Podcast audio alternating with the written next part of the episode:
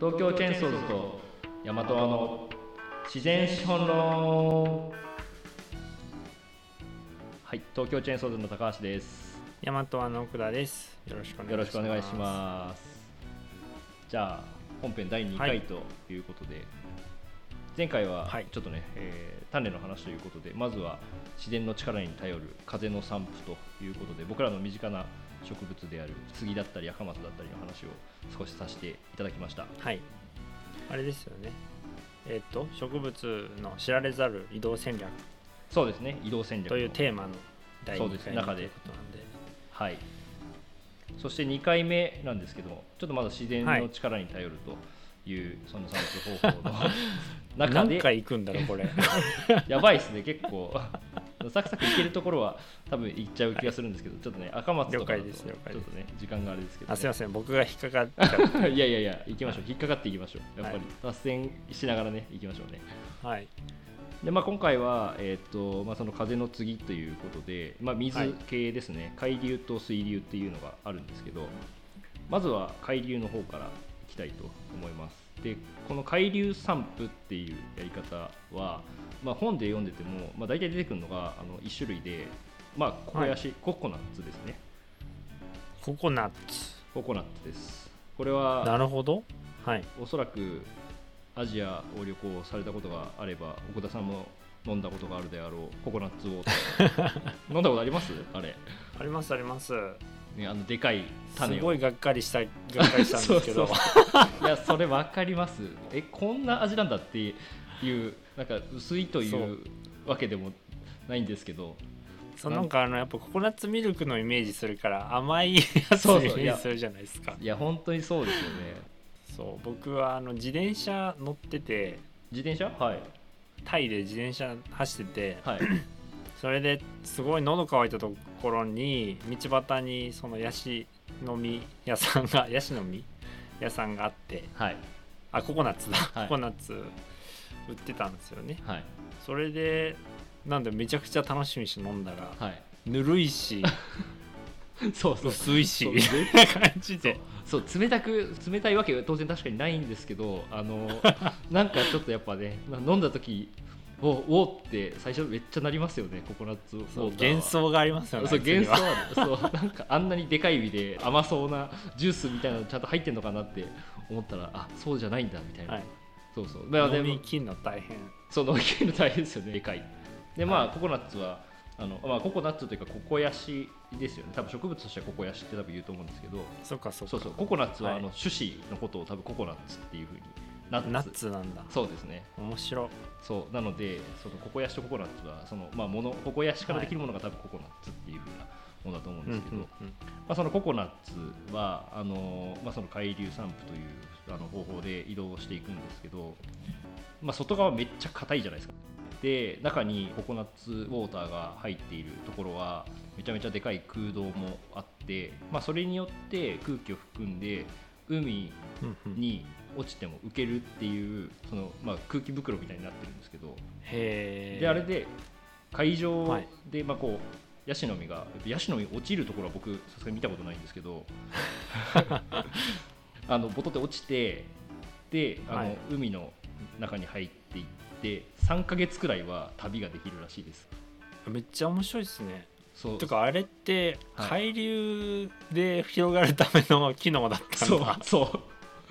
めちゃくちゃ面白いですよねでしかもあの、はい多分その種がそのココナッツがついてる部分硬いのかちょっとどうなのかはいちょっとよくわかんないんですけど、多分そんなに簡単に落ちる構造じゃ多分なくて、その高潮とか、あの嵐が来てるその結構風強い日に落ちるんですって、うんうんなるほどははいい、でそうするとあの当然なんですけど、はいあの海が荒れてるから流れやすいじゃないですか、で、はいボトって落ちてそこからあのこう荒れた波の中をどんどんどんどん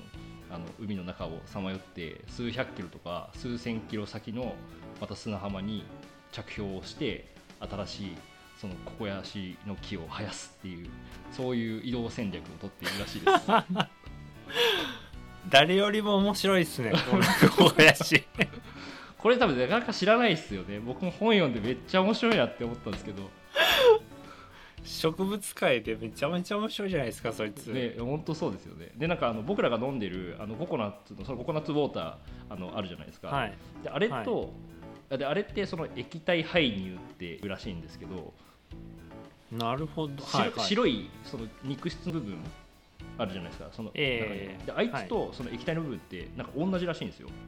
同じそうだから物が一緒っていうかその液体の部分が固まると白白いあの肉質の部分になるんですって、ああそうなんですねそうそうでだから一部はへーココナッツウォーターだから液体になったあの白い部分を僕らは飲んでるっていううんうん感じらしいです、でまああれは排乳なんですか液体排乳そうそう液体排乳はあでその固まってる方が内排乳っていうらしいんですけど、うんうんうんそう内側のね内内排乳って書いて、はい内排乳っていうらしいんですけどでなんかそのココヤシってはい生えてるのは砂浜じゃないですかそうですねでまあよく考えたら砂浜なんて栄養分も何もないじゃないですかうんだからあの形状になってるのはめちゃめちゃやっぱり意味があってあの形状になってるのとその中身持っているその中身にはめちゃくちゃ意味があって、あのはいココナッツって、まあ、そのココナッツオイルもめっちゃ取れるじゃないですか、そうですねはい、であの肉質の部分からあの、まあ、そのココナッツオイルとかは取ったりして、まあ、食品のその業界とかでも流通をしているものだと思うんですけど結局その油分ってカロリー的には高いですよねはいでなのでそこの油分が多いがゆえにでかい種子の中に大量のそのエネルギーがあってエネルはい全然栄養素のない砂浜に着氷をしたとしても数週間は自分たちが持っているそのエネルギーだけで生えてくることができるっていう植物がココヤシらしいです。なるほどなるほどなんかそうやって海を渡ると考えるとあのここヤシがなんか産毛みたいなやつに覆われてるじゃないですかああそうですねがあの外の辛い硬いもののいはいはいさらに外側になんか毛みたあいなそあれもなんか撥水撥水機能ありそうだなと思い ますもんねありそうですよねいやでもそうそうだからこれからちょっともう一個話す水流散布の方はいこっちの方は例として話させていただくのはこれも第1回くらいに多分小田さんが話していたあーはいのはいくるみなんですよね、くるみはい、はいでくるみ確かにそうくるみはやっぱりその奥田さんがその昔くるみの生えているあのくるみの木が生えている近くには家を建てちゃダメだよって聞いたっていう風な話が、まあまさに多分その通りでその水流散布という方法を使って自分たちのその分布を広げているのでやっぱその谷沿いだったりとかそういうところに自生をしている木らしいんですよねもともと。であのまあ同じそのココナッツのその小さいバージョンみたいなの が確確かにそうですねそうそうなってていやその実実も多分ねあの岡田さん実見たことありますかこうあのくるみの普通の緑色のありますよあれ、うんうんもちちょっとろんベトベトの多分油みたいなのが多分外ついててで多分くるみそもうですねなんか毛みたいのありますよね多分ああ産毛あります産毛ありますよねうんそうだから今そう奥田さんに座って言われてなんとなく思ったんですけどはいココナッツ小さくなったらくるみっぽいなみたいな そうですね本当にあの周りの実実っぽい油分のところを、その石で潰して中の、まあ種ね皆さんがよくイメージする種のくるみのところをさらに割ると、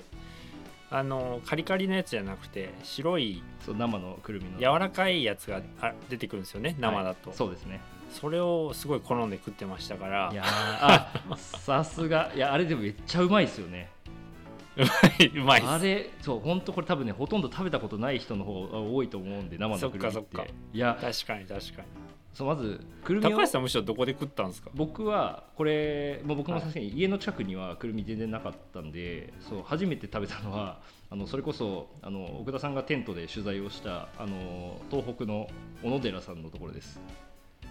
ああ南三陸そうですあの、えっとおじあか違うか女川か小鹿半島そうですあまあはあいれですね、しそかのも宮城の漁師さんですねはい、はいそうです食料士ですねうんんそうで小野寺さんのいるところの、まあ、敷地内っていうかに、まあ、くるみの木が何本か生えててちょっと、はいまあ食べたことあるかって言われていやでもないですみたいな生のくるみなんて全然ちょっと手に入んないでって分かんないですみたいなって話をしてたら、うちょんっと一回取ってこいみたいな話をあのされてはいではいって言ってくるみ取ってきてでじゃあ割るんだみたいな、で割って割ってたら手真っ黒になるじゃないですか、うんそうあの何も言われずに手を真っ黒に染めさせられるっていうさすがっすねあのあのそれ取れないから簡単にって言われてめっそうかちゃ笑われてでその,、まはいそのまま生のくるみを食べました確かにね生のくるみ僕もだから大人になってからほぼ食ってないですもんね子供の頃川遊びしながらすごういん食ってたから、はいやっぱあれはそういうもんだよないやそういやいいっすねいや確かに多分子供じゃないと食わないんだろうな多分ああとそして くるみの木を、ね、ちゃんと今の子供たちがこう認識してそういうあのなんか食べるとかっていうことでちょっとやってくれてくれるとすごく嬉しいですけどそうですねいやそれこそ自然資本ですからいやそうですよねそういうところで、くるみヤシの実はい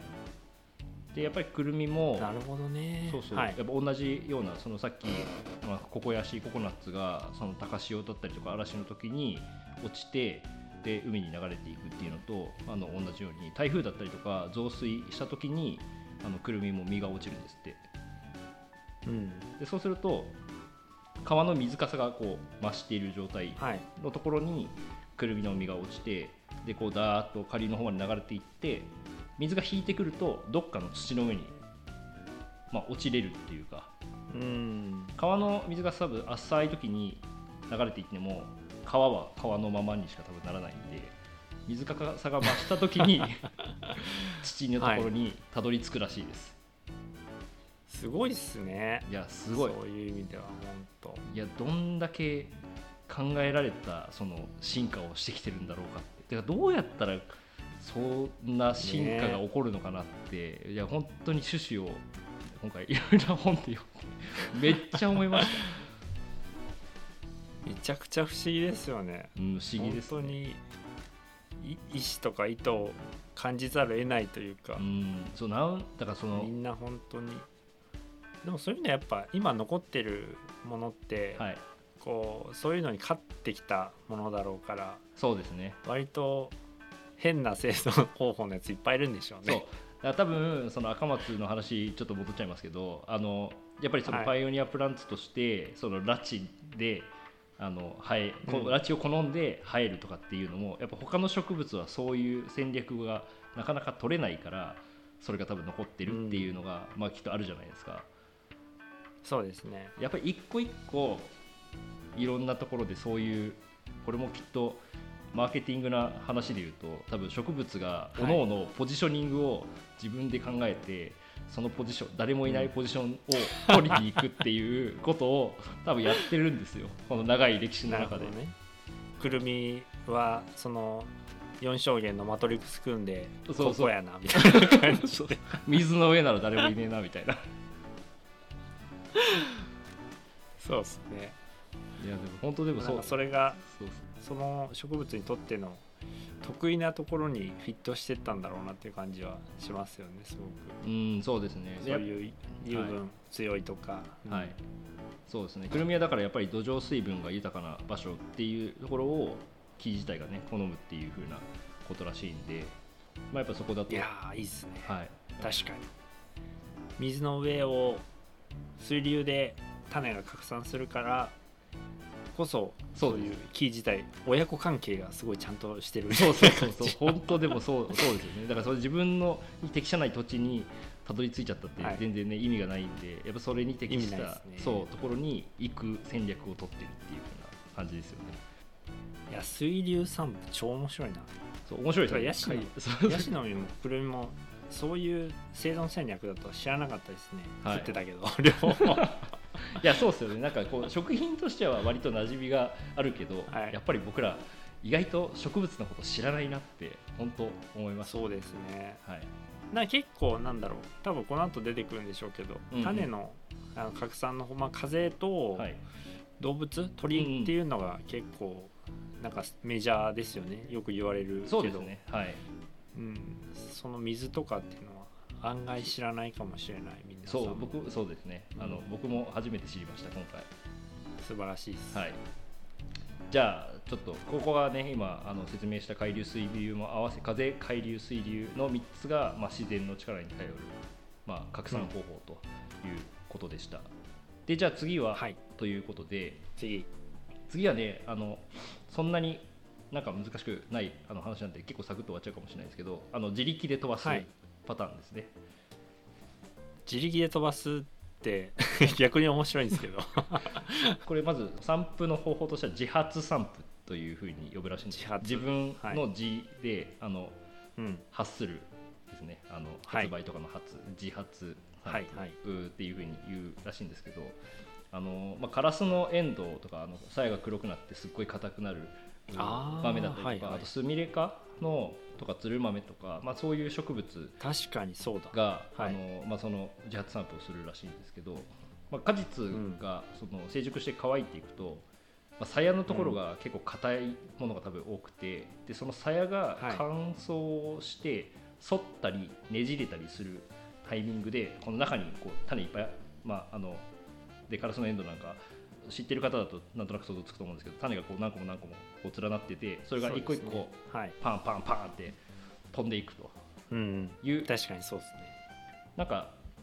山によく行ってる人はそういう秋口になるとなんかいきなり森の中でパンパン音が言ってるのを 見たことあるっていうふうに 僕ねまだ聞いたことないんでちょっとやっぱりまだ山に入りきれてないんだなってすごいちょっと自分が残念でならなかったんですけ どなんかあれは飛び出しいたやでもそうですそうね飛び出した豆がその枯れ葉とかに当たって多分パンパンパンパン音がうんうんまあ鳴ってるっていうふうなことらしいんですけど、うんそういうなんだろうって思うそのはじ弾かれたその破裂音みたいなのがあった時は銃声では絶対にないのであ の種がちっちゃい音ですからね種が飛んでいる音だというふうにちょっと皆さん思っていただくといいかもしれないですね。そうですねでもそれも結構構造としてはやっぱ不思議ですよね、うんその飛ばす乾燥でそうですね乾いて反ったりはいねじったり、ねじれたりっていうことをしてはいこうねどうどういう感じなのか、ちょっと力がそう加わってっていうふうな感じですよね。力が発生して、はいそいつで種を飛ばすっていうそうですね結構斬 新だよねいや斬新でだから自発散布をするやつらは大体休憩をしてるらしいです丸っこいだうんそれは結局一番飛ばす時に抵抗がない形で転がって 遠くまで飛ぶから休憩になるっていうなるそほどうなまっすぐ飛ぶかららしいですよそれが確かにそうですね、風の抵抗を受けちゃうと変な感じになっちゃいますね逆そうにねあの短くしか移動ができないかもしれないから、はい、それがないように 丸い形をしてダメなようにそう精一杯飛び出すと、まあ、それでもやっぱり飛べるのは十数メートルとかあの、まあ、小さい植物だと多分本当に23メートルとかもうその程度、あでも十数メートル飛ばすやついるんですか、うん、みたいですよすごいな結構高くつる性で高いところから飛ばすうん、とそんぐらいいくのかなうん、多分そうあと藤とかもそうだったかな確かあーそうだそうですよね藤そうですね硬い豆みたいなやつできるんですよねそうそううですねちの庭にあの藤棚があるからああそうなんですかそうなんですよそれ確かにそうだあれはあ種のできるのいつ頃なんだろう秋口かそれもそうですね乾燥して、うん、夏から秋ぐらいかだと思いますね、なるほどうんめっちゃ豆みたいなやつがぶら下がってるんですよすごいいっ ぱいいやー藤花見に行ったことはあるけど豆見に行ったことないからな結構でかいですよあそうですかあのうんなんだっけそう普通のインゲンとかより全然大きいですねええそうなんだ今度どっかあれだな栃木とかの足利フラワーパークとかに見に行ってみようか なあの超巨大なあの藤の木を藤が有名な、はい藤が有名なわざわざわざわざそこまで行って豆を種見に種っていうか 豆見に行かなくてもいいと思うんですけど そう藤結構確かになねるほどどねこにでもあるっちゃどこにでもありますもんねそうですね山もありますしね,全然ね、ありますよねはいまあ、でもやっぱりああいうなんか花が特徴的な特につる性のものはうんその花の時期に目星をつけとかないと見失うと思うんで確かにそうですよねそうそう分かんないですよね、はいもうつるになっちゃってるとそうだからやっぱ自分の庭みたいな森があるとうんその辺が楽しくなっていくと思うんですけど確かにそうですねそういう意味では、うん山田さんのすぐ近くが自分たちの森になったのは結構なんか散策のしがいがありますねいやめっちゃそうなんですよ本当に徒歩2分で山なんですけど、はいやっぱりあのそんな大きくないんですけどその森の中の生態系っていうのを深く理解するのが一番いいなと思ってて、やっぱりはい広く見ちゃうと、世界の植物ってめちゃくちゃたくさんあるし分かんないですけどそうですねまず身近な森から、ね多分それでも50から80ぐらいの樹樹木、はい樹種と草花も入れると本当にたくさんになっちゃうんですけどそうですよねうん、まずそこからフィールド決めてやっちゃうっていうのが楽しくていいなとは思ってるんですけどね、はい僕らそれをやり始めたら、ははいい、冬に冬になって、はい、葉っぱ落ちてわかんね えわかんねえいや本当冬そうですねあの樹皮だけで判断するとすごいむずくなりますよね一気にめちゃくちゃ難しいですね、ですよねはいまあね分かる人は分かるんですけど、うんで葉っぱで大体ね葉っぱと樹皮で判断すると思うんですけどそうですね葉っぱも結構な僕がその行ってる森は葉が高いんですよねすごいああなるほどだから双眼鏡で見ないと葉っぱ見えなくて、はいはいはいっていう感じなんであ結構大変ですね人種そう今年はでもそのそれをサンプリングして、はいちゃんとこの森の10種リストを作ろうと思ってああなるほどいいいいでですすよねねはい、はいい、や僕らもそうそういや自分たちの山ねやっぱも、まあ、結構ででかく持ってるんで、はいはい、それはちょっと特に今キャンプ場としてあの、まあ、うちの会社がやってるわけじゃないですけど運営してるあたり作業道とか掘り進めてるあたりとかは全部周り見てみたいなって僕も思ってます、そうですね、はいまあ、まずはまずはそこからう身の回りのところからね、やりましょう なんかお互いの森やりましょう入れるといいですねなんかそうやってそうですね僕らも今森の獲得というかはいろいろ進めているのいるんですけど、はいやっぱ広すぎるともう歩くだけでもすごい大変なんで絶対そう もう見切れないですね全然まあその辺のねやっぱりでもやっぱ現地の感覚っていうか大事にしたいなと思うんでそうですねうん、知識だけじゃなくて体験としての方もうんちゃんとやんないとなと思いながら、そうですね本当はい、そう思いますじゃあまあ第2回としてははい、海流と水流と水流そうですねとあとはその自発自分でね自発はい種を飛ばすというはい戦略についてお話をさせていただきましたので、えーはい次の第3回目に今度は動物に頼る散布方法というところにいいっはすいね入っていきたいと思いますのでよろしくお願いしますいやこれは皆さん多分あれですよ明日あのヤシの実ってしどうやって 繁殖してるかしヤシの実の生存戦略知ってるって言いたくなるやつで すねいやこれあれです ねあのちょっとあのラジオ聞いていただいた方に「ハッシュタグヤシの実で」あのちょっといやそこヤシの実ココナッツココナッツはいちょ それでちょっとねあのつぶやいていただきたいと思いますねそうですねで3ヶ月間ぐらいはほ漂流できてはい次の島にたどり着けるかっていう数千キロもうあるある種のギャンブラーなんですねヤいシの実やは本当にねギャンブラーですよね あんだけでかい実作ってそんなに数作れないのにはい海に流れて、 流れ作って